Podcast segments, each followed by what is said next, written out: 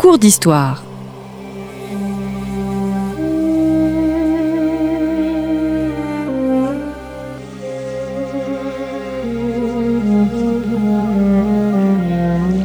On retrouve Christophe Dickès. Chers auditeurs, bonjour, bonjour à toutes et à tous et bienvenue sur Storia Voce, le podcast du magazine Histoire et Civilisation. Vous pouvez vous abonner à notre magazine à partir d'un euro par mois en vous rendant sur le site internet Histoire et Civilisation alors nous terminons cette semaine notre série consacrée aux Romains et à leur religion. Nous avons défini euh, il y a deux semaines la dévotion romaine privée, puis ensuite nous sommes partis à la découverte des cultes domestiques et enfin dans un troisième volet, aujourd'hui donc nous allons nous pencher sur la mort et les cultes funéraires. John Scheid, bonjour. Bonjour. Merci d'être revenu à notre micro, les Romains et leur religion, la piété au quotidien. Il s'agit de du titre de votre dernier ouvrage paru aux éditions du CERF. Je rappelle pour nos auditeurs que vous êtes ancien directeur d'études à l'école pratique des hautes études et professeur émérite au Collège de France. Alors nous avons évoqué la semaine passée l'entrée du jeune homme dans sa majorité, le mariage de la femme, de l'homme. Nous n'avons pas évoqué la mort. Elle est pourtant au centre d'un de vos chapitres, c'est même le plus gros chapitre, plus de 120 pages, si mes souvenirs sont bons. Pourquoi tout d'abord ce chapitre exclusivement consacré au service funéraire? Est-ce que la documentation est plus abondante sur la mort que sur les autres aspects de la vie quotidienne religieuse? Si l'on veut, oui. Pour les rituels, certainement, parce que nous avons conservé des cimetières, des, des tombes, et euh, si on regarde par exemple les inscriptions latines ou grecques, l'essentiel c'est des inscriptions funéraires par, par, par, dizaines et centaines de milliers. Et euh, elles sont malheureusement pas toujours, euh, elles ne vont pas au-delà de j Monsieur Untel ou Madame Untel, mais euh, on a pas mal déjà de sources écrites dans les récits, les questions de mort, dans, dans l'histoire, etc., dans les correspondances, etc. Mais euh, il y a aussi l'archéologie. Et j'ai un peu euh, élargi ce chapitre parce que depuis, euh, disons, une trentaine d'années, les archéologues, notamment en France, dans le midi de la France, en, en Allemagne, du côté de Mayence, au Luxembourg et dans le nord de l'Italie, ont appris ont découvert d'abord des nécropoles plus ou moins intactes et ont appris à fouiller cela et à reconnaître des gestes rituels hmm. dans euh, des dépositions, dans les tombes et autour des tombes. Actuellement, on a fini de fouiller une énorme nécropole près de Narbonne, du début de notre ère, qui va être une des sensations dans la décennie à venir. On travaille actuellement sur euh, sur le matériel, euh, sur le, les rites funéraires euh, au quotidien en quelque sorte, parce qu'en surface on a trouvé des couches qui, documentent cela. Donc il y a eu tellement de recherches archéologiques ces dernières 20 années sur ce sujet que je trouvais que ça venait valait la peine d'entrer là-dedans, puisque notamment on entre dans le monde rituel, là, les gestes, les, euh, la façon de, reconstituer des rites par l'archéologie, euh, chose que nous ne pouvons souvent pas faire euh, par la littérature. Cicéron, par exemple, sur des, des rites et peut être très précis, mais ça n'a rien à voir avec ce qu'on voit dans ces, ces documents funéraires. Mmh. Comment les Romains voyaient-ils la mort? Est-ce qu'ils croyaient en l'au-delà, en l'immortalité de l'âme ou bien en la réincarnation? Il y avait deux choses. Il y avait chacun avait en lui un animus, pas l'anima, parce que quand nous disons anima, ça a tout de suite pour nous un sens chrétien. Pour eux, c'est l'animus, un souffle vital, qui est immortel. Mais dès que vous mourrez, il s'en va, il va dans le ciel. Un autre humain pourra, je ne sais pas s'il peut recevoir le même, j'en doute, mais euh, c'est une sorte de puissance vitale que chaque individu vivant a, mais qui s'en va, impersonnel, euh, on n'en parle plus. Et euh, ce qui reste, c'est le corps, et celui-là, pour les Romains, il y a une forme d'immortalité, mais pas celle que nous nous croyons. Un mort, s'il est rituellement enterré. Toujours le s'il est rituellement enterré, sinon il devient une âme errante, euh, mal, mal, euh, mal euh, contente, qui hante les, les vivants, etc. On Et les- reviendra sur les fantômes et les esprits. voilà, ce sera un fantôme. Et euh, s'il est correctement enterré, il entre dans le groupe collectif des dieux mânes qui vivent sous terre, dans les enfers, euh, sous le, pouvoir de Dispater, le vénérable Dis, c'est le, Pluton euh, romain, si vous voulez, et de, Proserpine, de, Perséphone. Et euh, c'est pas drôle, là-bas, c'est vraiment sinistre, et beaucoup de poèmes funéraires nous disent profitez-en tant que vous êtes en vie, parce qu'ici-bas, c'est pas terrible. Et euh, ils attendent rien, ils sont là. Tant qu'il y a une famille qui célèbre euh, votre anniversaire ou l'anniversaire de votre mort, et éventuellement en février, avec tous les Romains, c'est une fête d'État, la fête des morts, où on sacrifie sur les tombes tout le monde le même jour. Eh bien, en dehors de ça, euh, là, euh, la famille, tant qu'il y a des gens qui peuvent célébrer ces cultes, ils diront les euh, dieux mânes de Gaius Julius. Donc vous avez encore une identité.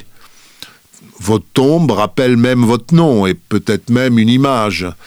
Mais du moment qu'il n'y a plus, après trois, quatre générations, plus personne qui se rappelle de vous, vous devenez membre des dieux mânes, une collectivité anonyme, et vous continuez votre vie toujours sous terre dans ce- ces, ces conditions euh, sinistres, mais de façon anonyme. C'est-à-dire, on voit bien qu'il n'y a pas de personne.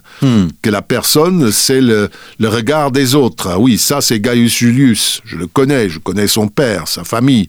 Mais s'il n'y a plus personne qui peut dire ça, c'est Gaius Julius, c'est-à-dire sa, sa persona, sa, sa- son image publique, collective, eh bien, vous, vous êtes, vous vous dissolvez dans une divinité collective qui est honorée tous les ans. Les- on sacrifie au dieu man en général en février, mais c'est une collectivité anonyme.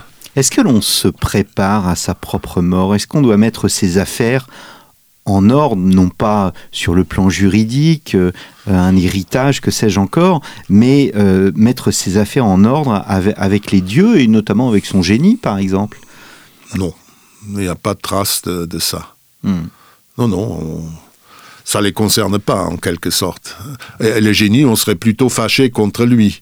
On va pas discuter avec euh, avec son échec, éch- échec patent puisque vous mourrez, donc il vous a laissé tomber, euh, ou il n'a pas le pouvoir qu'il est censé avoir. Euh, en général, non, on se prépare pas. La seule chose qu'on prépare parfois, c'est, j'en ai pas parlé, mais on peut en parler, c'est la mort volontaire. Le suicide, là aussi, il y a des rites qui, qui, qui, se célèbrent. À ce moment-là, on se tue d'une certaine manière, euh, un peu en public, euh, dans une collectivité, euh, notamment les grands seigneurs qui ont des problèmes politiques. Là, on se prépare, mais pas sur le plan de la mort. Non, on espère que ça va être le plus tard possible, c'est tout. Hmm. Alors quand on meurt, qu'est-ce qu'il arrive euh, Qu'arrive-t-il pardon, aux défunts Est-ce que l'on expose le corps? Est-ce qu'on utilise l'encens, la musique, Oui, euh, les lumières? Oui, il y a une exposition à la maison qui est en général limitée puisque, en tout cas dans les pays méditerranéens, on enterre le plus vite possible. Et seulement dans les grandes familles où on, embaume les, corps, etc., où ils peuvent à la limite, comme l'empereur, rester quelques jours, euh, une semaine ou comme ça, où ils sont même transportés. Auguste était à Naples, près dans la zone de Naples, quand il est mort. Il fallait le transporter à Rome, ça faisait une semaine à peu près, donc le corps devait être préparé. Euh, mais sinon, on a une exposition euh, à la maison. Et puis très rapidement après, dès que la nouvelle avait été diffusée, il y avait la procession vers le cimetière. Euh, certains disent on, le laisse neuf jours à la maison. Non, les funérailles durent neuf jours, ce qui est une semaine romaine. Hein, huit jours et le neuvième jour, il faut en finir et une nouvelle semaine commence. Et donc, euh, on peut pas dans, dans un pays comme l'Italie où ces traditions sont nées ou en Grèce, on ne peut pas garder les cadavres à la maison pendant neuf jours parce que euh, c'est euh, c'est- impossible. Donc, euh, dès qu'on peut, donc mettons le deuxième jour, on va près de la tombe et suivant le mode funéraire de l'époque, inhumation ou incinération, on enterre le corps. C'est-à-dire il y a, si l'on suit des textes écrits, et on doit maintenant on sait que ça se passait aussi comme ça à cause de l'archéologie. Sur la tombe, il y a un sacrifice. Ça, nous le savons. Et le mort a dans la tombe une partie de ce sacrifice, sa part. Les cendres sont mises dans la tombe. Mais si l'on prend le seul texte qui parle un peu de ça est Cicéron, il dit qu'il y a sur la tombe un sacrifice à Cérès, la divinité de la terre, qu'on ouvre. Et en général, à ce moment-là, comme quand on laboure, on fait un sacrifice. On partage une truie entre Cérès, le défunt, et la famille en deuil. Et c'est ces choses-là qui vont en partie, la partie du mort peut se trouver dans la tombe. Hmm. Et on l'a, euh, qu'il s'agisse d'une inhumation ou d'une incinération. Et euh, après ce premier sacrifice, la tombe est créée, consacrée, comme on dit, et euh, elle reste ouverte vraisemblablement pendant une semaine, c'est-à-dire huit jours ou sept jours, ça dépend le jour des funérailles pendant laquelle la famille est toujours en deuil, est à la maison, on fait pas de feu, on, ne cuisine pas chez eux, ils sont déguisés en mort puisqu'ils sont en deuil, mais en même temps ils se protègent de la mort euh, le plus possible. Et euh, ensuite, le neuvième jour, on se rend de nouveau on ne sait pas si entre-temps on ne fait pas des petits sacrifices sur la tombe. Ça, c'est difficile à dire. Le neuvième jour, en tout cas, on voit dans l'archéologie euh, qu'on revient, il y a aussi des textes qui disent cela, on ferme la tombe définitivement parce que là, c'est une tombe au sens juridique, en droit sacré, inviolable. Donc c'est une propriété privée? C'est toujours une propriété privée qui peut se trouver sur une propriété publique, le long des routes. Hmm. Alors là, euh, y toucher, il faut s'adresser au pontife qui gère ça.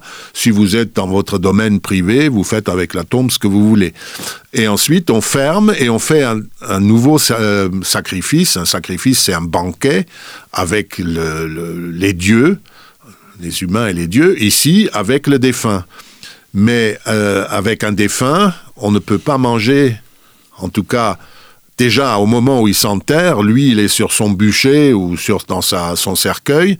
Les morts, les vivants, ils mangent sur une table, parce mm. que l'humain mange sur la table pas, pas n'importe comment. Et euh, le jour de la fermeture de la tombe, le, le, défunt est après ce, temps de passage, est définitivement un des dieux mânes et désormais infréquentable par, par les humains totalement infréquentable par des prêtres, des magistrats. Euh, il doit pas voir un temple. Quand les funérailles passent, on ferme les portes des temples. C'est impossible. Le contact des dieux et de ceux qui détiennent une autorité avec la mort est exclu. Euh, donc, euh, il est désormais un de ces dieux mânes et on ne mange plus avec lui. Il reçoit son offrande qui est brûlée en holocauste, comme on dit, tout est brûlé, s'est mis dans sa tombe de nouveau, on les trouve, et les vivants, ils mangent à part, souvent à la maison, un autre repas en commémoration de cela avec les amis, hmm. et ça signifie la, sortie du deuil aussi. Hmm. Ils sont de nouveau seuls, il n'y a plus de morts parmi eux, ils enlèvent les vêtements de deuil, etc. Le défunt, euh, on ne l'a pas dit, qui est euh, dans sa tombe, il doit être bien habillé oui, pendant les funérailles, le seul qui soit bien euh, habillé, c'est le défunt. Il est en gloire. Il met le vêtement de la de la fonction la plus élevée qu'il ait jamais eue, euh, et il est en toge, en tout cas de citoyen, il est parfaitement propre, il est, euh, alors que les, les, vivants sont négligés, les, les, femmes ne se coiffent plus, ne mettent plus de voile, on est dans des toges sales du pauvre peuple, dit-on, donc des toges grisâtres, euh, etc. Et tout est, on est négligé parce qu'on est touché par la mort. Hmm. Vous évoquiez l'inhumation ou l'incinération, c'est une question de, mode l'un ou l'autre? Exactement, c'est une question de mode. Euh, on sait que dans l'époque archaïque, euh, euh, on incinérait, il y avait des tumulus, mais c'était souvent le maître de famille, les hommes, qui étaient incinérés, et on trouve des tombes de femmes et d'enfants autour, des inhumations. C'était une question d'honneur, là, du, chef de famille. Après, euh, d'après le début de la République, euh, les tombes disparaissent d'ailleurs, puisqu'il y avait des règles somptuaires, comme on disait, il fallait pas de dépenses euh, somptuaires qui créaient une inégalité entre les familles, on ne mettait plus rien dans les tombes. Normalement, on met une vaisselle de banquet dans la tombe, même une surabondance. Et si on est heureux, la, euh, la famille a sorti vraiment le porte-monnaie, et pour les archéologues, c'est le Pérou. Mais euh, au début de la République, où ils étaient plutôt austères, ils ont dit, fini tout ça. Les tombes, le mort, point. Hmm. Et euh, vous faites vos sacrifices devant la tombe, euh, sur un parterre, et, et, basta. Et ça, ça dure jusqu'à... Euh, au deuxième siècle avant Jésus-Christ, on commence à, réapparaître des inscriptions, des grands tombeaux, le tombeau des, des Scipions sur la Via Appia, etc. Mais toujours inhumation. Et puis c'est vers 80 avant Jésus-Christ, pour des raisons dont on peut discuter, la mode de l'incinération s'installe. Et elle, est foudroyante. Tout le monde se fait incinérer, en tout cas dans les bonnes familles, et tombe qu'on trouve finalement. Et ça dure jusque, mettons, la, la, la fin du premier siècle après Jésus-Christ. Après, dans tout l'Empire, Tantôt, il y a des gens qui incinèrent jusqu'au IIIe siècle. Il y a d'autres, euh, par exemple en Italie même, dès le IIe siècle, il n'y a que des inhumations. Et d'ailleurs, plus rien dans les tombes. Hmm. C'est des modes, hmm. vous avez raison. Est-ce qu'on représentait le, défunt pour en garder le souvenir après sa mort? Oui, beaucoup de tombes ont des peintures ou euh, au moins des peintures, sinon des, sculptures, des, images. Mais euh, certains sont, on voit que c'est des portraits. Et euh, il y a d'ailleurs une dame de Rome qui, c'est une tombe très intéressante, qui voyait que même les particuliers pouvaient jouer comme les empereurs avec la divinisation, parce qu'elle n'est pas une déesse, mais elle est, on honore sur la tombe sa mémoire. On, évite de prononcer les dieux mânes, mais quand même, les sacrifices sont faits le jour de la fête des morts, etc. Enfin, il n'y a pas de problème. Mais elle est représentée sous les traits de Vénus c'est-à-dire la, Vénus de cette dame qui a les traits de la dame. Alors ça fait un peu bizarre de voir Vénus avec euh, une dame qui a largement dans les 50, 60 ans. C'est assez bizarre. Et euh, on jouait avec ça mais c'est certainement le, portrait de la dame hmm. qui était là. Si vous aviez les moyens, vous pouvez le représenter. Parfois, c'est des représentations tout à fait typiques. C'est une, c'est une femme, c'est un homme, euh, c'est un magistrat, c'est un, guerrier, tout ce que vous voulez. Mais euh, ça existe, oui, oui. Hmm. Et puis il y a le nom, l'inscription. C'est, On essaye de durer un peu, mais comme je vous ai dit. On ne dure jamais. Euh, ça ne dure pas très longtemps. Exactement. Vous le disiez tout à l'heure, on croyait aux esprits. Il y a des histoires de fantômes dans la littérature antique. Oui, oui, oui, parce qu'un des cultes privés, on n'en a pas parlé, mais un des cultes privés les plus communs, c'était la magie tout ce qui concernait la magie, euh, l'évocation d'esprit, etc.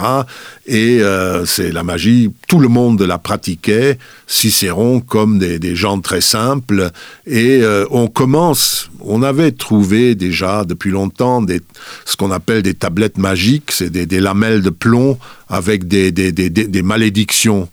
Et bon, on connaissait ça, en quelques exemples. Maintenant, on a trouvé à Mayence et à Rome euh, des, situations beaucoup plus claires. Par exemple, à Rome, on voit qu'on jette ça dans des fontaines pour que ça aille dans le monde d'en bas. Parce qu'on s'adresse aux dieux d'en bas et aux dieux mânes pour qu'ils nuisent aux vivants. Et euh, c'est des petites statuettes euh, en matière végétale qui sont percées d'aiguilles. Ah, c'est pour faire du bien à la personne qu'on vise et euh, ensuite c'est enveloppé dans une euh, lamelle de plomb sur laquelle est mis le texte de la prière qui est récité euh, à ça. Et puis plouf, c'est jeté dans l'eau, ça peut être mis dans une tombe. À Mayence, ça a été enterré dans, dans la cour du temple de deux divinités. et, on a trouvé cela, et les linguistes ont assez progressé pour pouvoir aujourd'hui comprendre ces textes un peu mieux qu'autrefois. Ils sont aussi mieux conservés.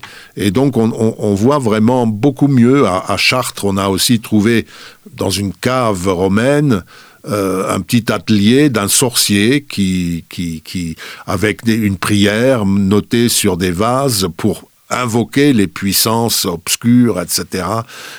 Tout ce monde, ça existait, ils étaient partout, l'État poursuivait parce que souvent, ça pouvait avoir des conséquences dramatiques. Et Germanicus, le, successeur de, Tibère, présumé, a été assassiné, euh, d'une manière ou d'une autre, en 20, 19, 20 avant Jésus-Christ, après Jésus-Christ, pardon, et euh, on pense qu'il a été ensorcelé. C'est ça que les, juges, que les Romains disaient. C'est le proconsul d'Asie qui l'aurait fait, euh, ou le légat de Syrie, euh, gouverneur de Syrie, qui l'aurait, le détestait, qui l'aurait fait euh, passer de vie à trépas par des manipulations magiques de ce type. Eh bien, merci beaucoup, euh, John Scheid, d'être revenu à notre micro afin d'évoquer cette religion euh, dans la vie quotidienne des Romains. Donc, les Romains et leur religion, la piété au quotidien. Il s'agit du titre de votre dernier ouvrage, les paru pardon, aux éditions du Cerf. Je me permets de euh, vous renvoyer, chers auditeurs, à nos deux précédentes émissions. La première consacrée à la définition de la dévotion romaine privée et ensuite au culte domestique, si vous n'avez n'avez pas écouté ces émissions. Merci beaucoup, chers auditeurs, pour votre fidélité et je vous donne rendez-vous la semaine prochaine pour un nouveau numéro de nos cours d'histoire. Très bonne semaine à vous.